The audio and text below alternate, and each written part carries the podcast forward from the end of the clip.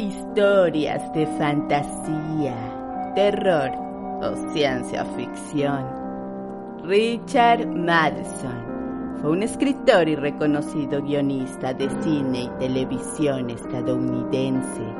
Nació en 1926 y falleció en el año de 2013, destacando a nivel internacional por la adaptación al cine de su obra más conocida, Soy leyenda y contando con un gran repertorio de cuentos y novelas que, en esta ocasión, yo, Luna Moon y mi compañero Simon Wolf traemos para ti en homenaje a este gran autor del terror narrativo.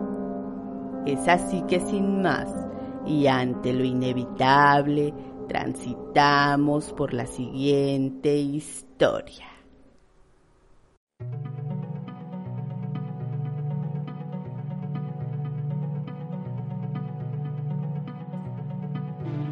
Cuando los vecinos de la manzana se enteraron de la composición que había escrito Jules, decidieron definitivamente que el muchacho estaba loco. Hacía tiempo que lo sospechaban. Su mirada inexpresiva hacía estremecer a la gente. Y ese modo de hablar, áspero, gutural, no parecía normal en cuerpo tan frágil. La palidez de su piel asustaba más de a una criatura. Parecía colgar suelta sobre la carne. Jules odiaba la luz del sol y sus ideas resultaban un poco fuera de lugar para la gente que vivía en la misma manzana. Jules quería ser un vampiro. Se tenía por cierto que había nacido en una noche tormentosa, mientras el viento arrancaba los árboles de raíz. Decían que al nacer tenía tres dientes y que los usó para prenderse al pecho de su madre, sacándole sangre junto con la leche.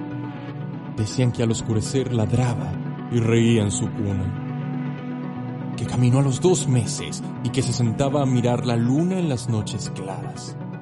Eso decía la gente. Los padres estaban muy preocupados por él. Como era hijo único, repararon de inmediato en sus rarezas. Al principio lo creyeron ciego, pero el médico les dijo que se trataba solo de una mirada vacía. También dijo que Jules, dado el gran tamaño de su cabeza, podía ser un genio o un idiota. Resultó ser un idiota.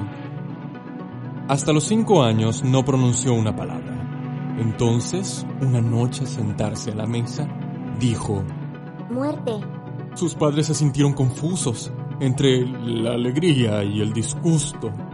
Finalmente encontraron el punto medio entre ambos sentimientos y decidieron que Jules no debía saber qué significaba esa palabra. Pero Jules lo sabía. A partir de aquella noche desarrolló un vocabulario tan amplio que cuantos lo conocían quedaban atónitos. No solo aprendía de inmediato cuantos vocablos escuchaba, los que leía en los carteles, en las revistas y en los libros. Además, inventaba sus propias palabras como eh, sensanoche o matamor. En realidad, eran varias palabras mezcladas y fundidas, y expresaban cosas que Jules sentía, sin que le fuera posible explicarlas con otro vocabulario. Solía sentarse en el porche mientras los otros niños jugaban a la rayuela o a la pelota. Miraba fijamente a la vereda y creaba sus propias palabras. Hasta la edad de 12 años, Jules no buscó ningún tipo de problemas. Hubo, por cierto, una vez que lo encontraron desvistiendo a Olive Jones en un callejón, y en otra oportunidad lo descubrieron disecando un gatito en su propia cama. Pero transcurrieron varios años entre uno y otro episodio, y aquellos escándalos cayeron en el olvido. En general, durante toda su infancia no hizo nada peor que resultarles desagradable o a quienes lo conocían. Asistía a la escuela, pero nunca estudiaba. Tardaba dos o tres años en aprobar cada grado. Todos los maestros lo conocían por su nombre de pila. En algunas materias, tales como lectura y redacción, era casi brillante. En otras, en cambio, no tenía remedio. A los 12 años, un sábado, Jules fue al cine a ver Drácula. Cuando la película terminó, salió convertido en una masa de nervios palpitantes. Volvió a su casa y se encerró en el baño durante dos horas. Por mucho que los padres golpearon la puerta y gritaron sus amenazas, no salió. Finalmente apareció, a la hora de la cena, con un vendaje en el pulgar y una expresión satisfecha. A la mañana siguiente fue a la biblioteca. Era domingo, y durante todo el día guardó a que abrieran el lugar sentado en los escalones. Al fin volvió a su casa. Pero a la mañana siguiente, en vez de ir a clase, volvió a la biblioteca. Entre los estantes de libros localizó el tomo de Drácula. No podía retirarlo en préstamo, pues no era socio. Para asociarse tenía que presentarse con el padre o la madre. Por lo tanto, se limitó a esconder el libro en el pantalón y se marchó sin devolverlo. Fue al parque y allí se sentó a leer. Ya era de noche cuando terminó, entonces volvió a empezarlo. Mientras volvía a la casa leyendo a la luz de las lámparas, de todos los reproches que se le hicieron por haberse salteado la comida y la cena, no oyó una palabra.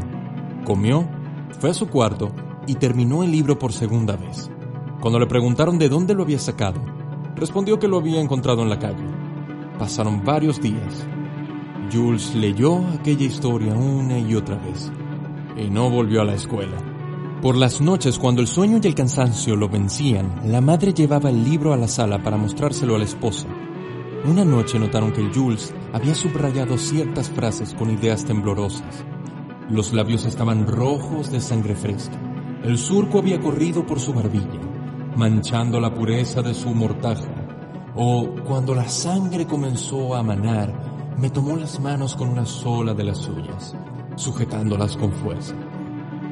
Con la otra me impulsó por el cuello, oprimiendo mis labios contra él. Cuando la madre vio aquello, arrojó el libro a la basura. A la mañana siguiente, Jules descubrió la falta del libro. Lanzó un grito y retorció el brazo a su madre hasta que ella le dijo dónde lo había escondido. El muchacho corrió al sótano y escarbó entre las montañas de desperdicios hasta encontrar su libro. Con las manos y las muñecas sucias de borra de café y clara de huevo, volvió al parque y leyó nuevamente el volumen. Durante todo un mes no hizo sino leerlo ávidamente.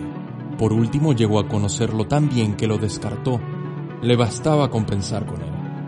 Los boletines de la escuela denunciaban sus constantes ausencias, y la madre le gritó. Por lo tanto, Jules decidió retornar por un tiempo. Quería escribir una composición. Un día la escribió en clase. Cuando todo el mundo hubo terminado, la maestra preguntó quién quería leer su composición en voz alta, y Jules levantó la mano. Fue toda una sorpresa para la maestra, pero se dejó llevar por la piedad y por el deseo de alentarle. Le tomó la pequeña barbilla con una sonrisa, diciendo, Muy bien, atención niños, Jules nos va a leer su composición. Jules se puso de pie excitado. El papel le temblaba en las manos y leyó. Mi ambición por Pasa al frente, querido. Jules pasó al frente de la clase. La maestra sonreía con afecto. Volvió a empezar. Mi ambición. Por Jules Drácula. La sonrisa de la maestra se desvaneció. Cuando crezca quiero ser un vampiro.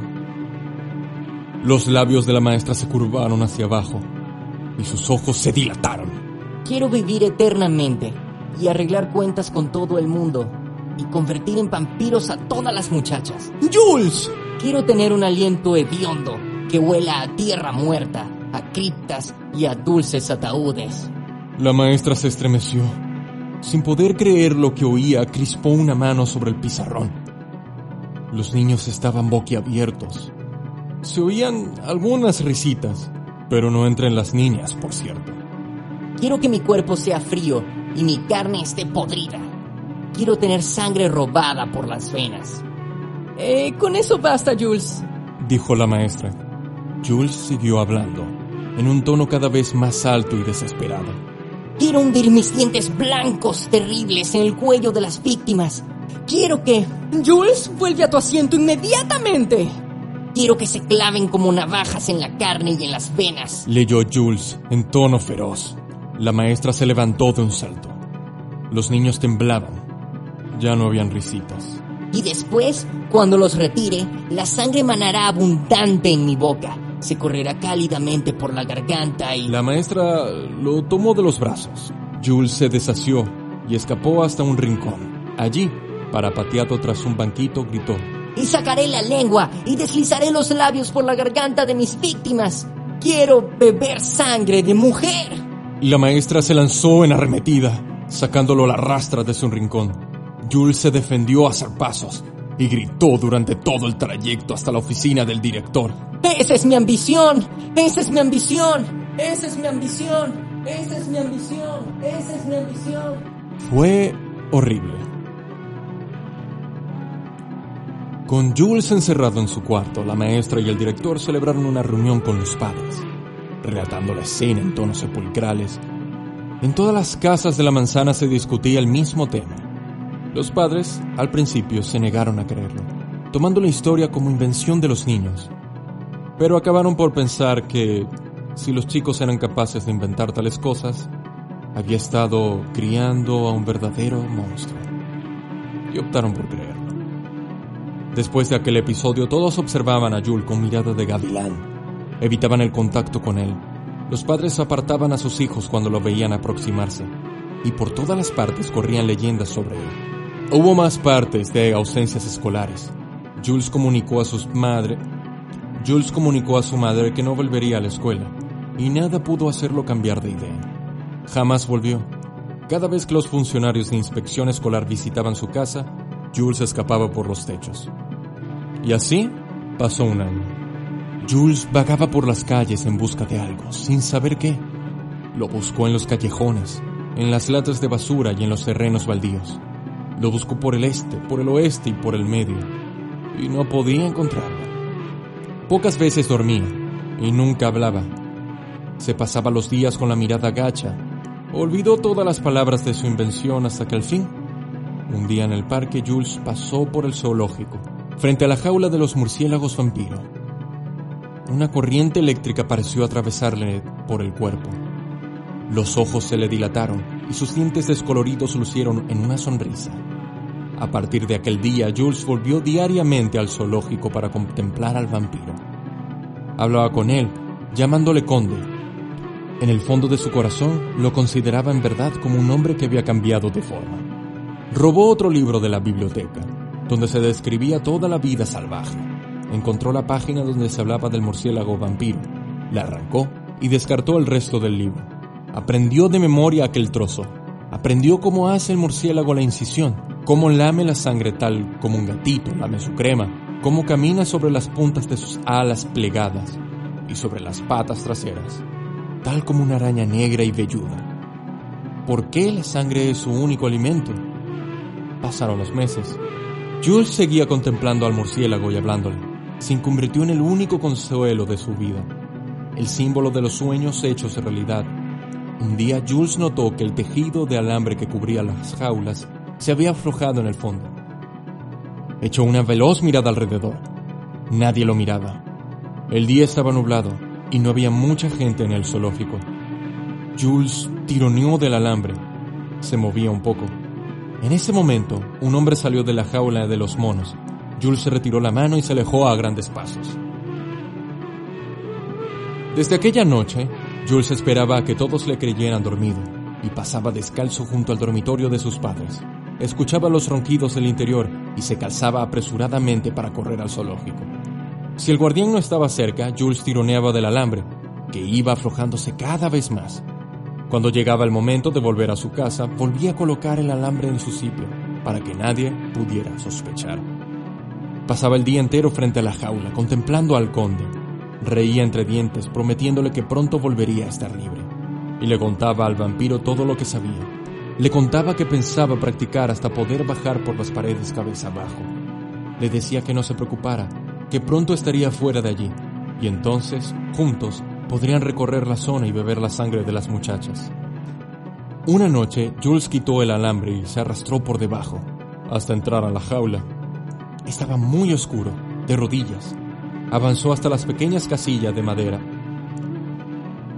Avanzó hasta la pequeña casilla de madera y prestó atención, tratando de oír los sillidos del conde. Introdujo introdujo la mano por la puerta oscura, susurrando. Un aguijonazo en el dedo le hizo saltar.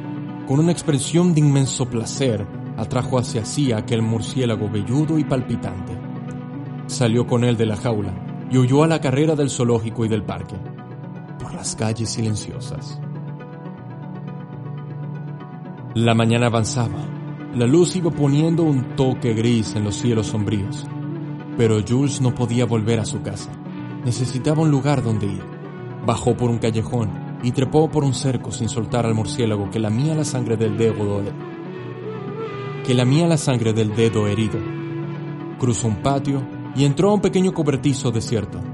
El interior estaba oscuro y húmedo, lleno de cascotes, latas vacías, excrementos y cartones. Jules se aseguró que el murciélago no pudiera escapar. Después cerró la puerta y colocó un palo a modo de trama. El corazón le latía furiosamente. Los miembros le temblaban.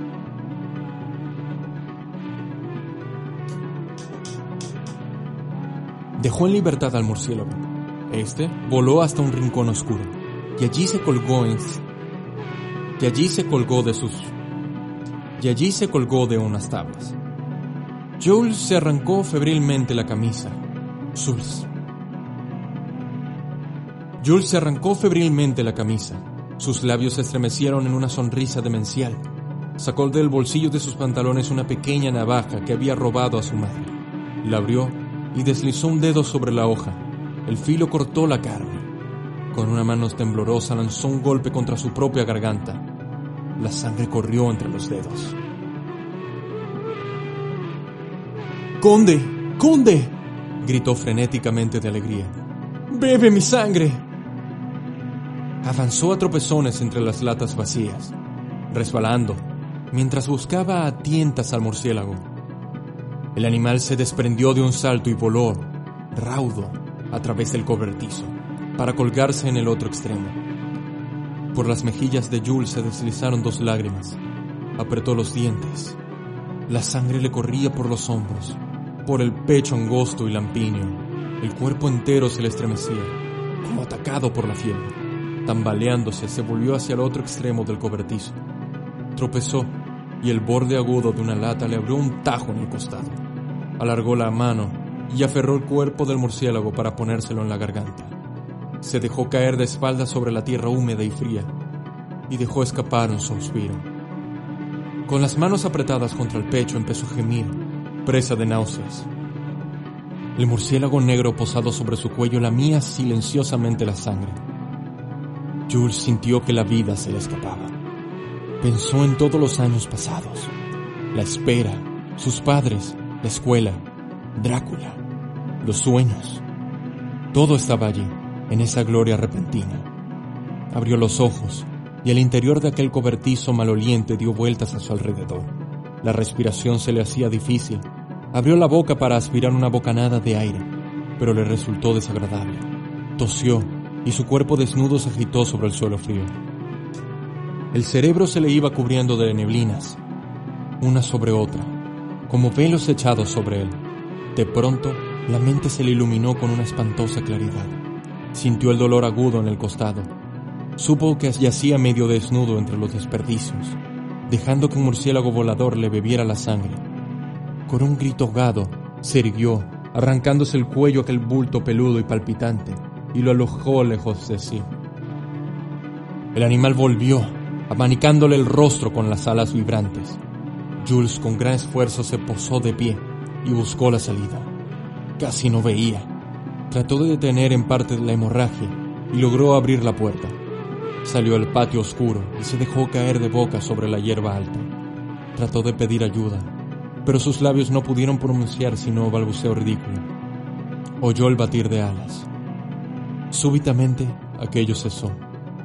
Unas manos fuertes lo levantaron con suavidad. Su mirada agonizante se posó en el hombre alto y moreno, cuyos ojos fulgaban como rubíes. Hijo mío, dijo.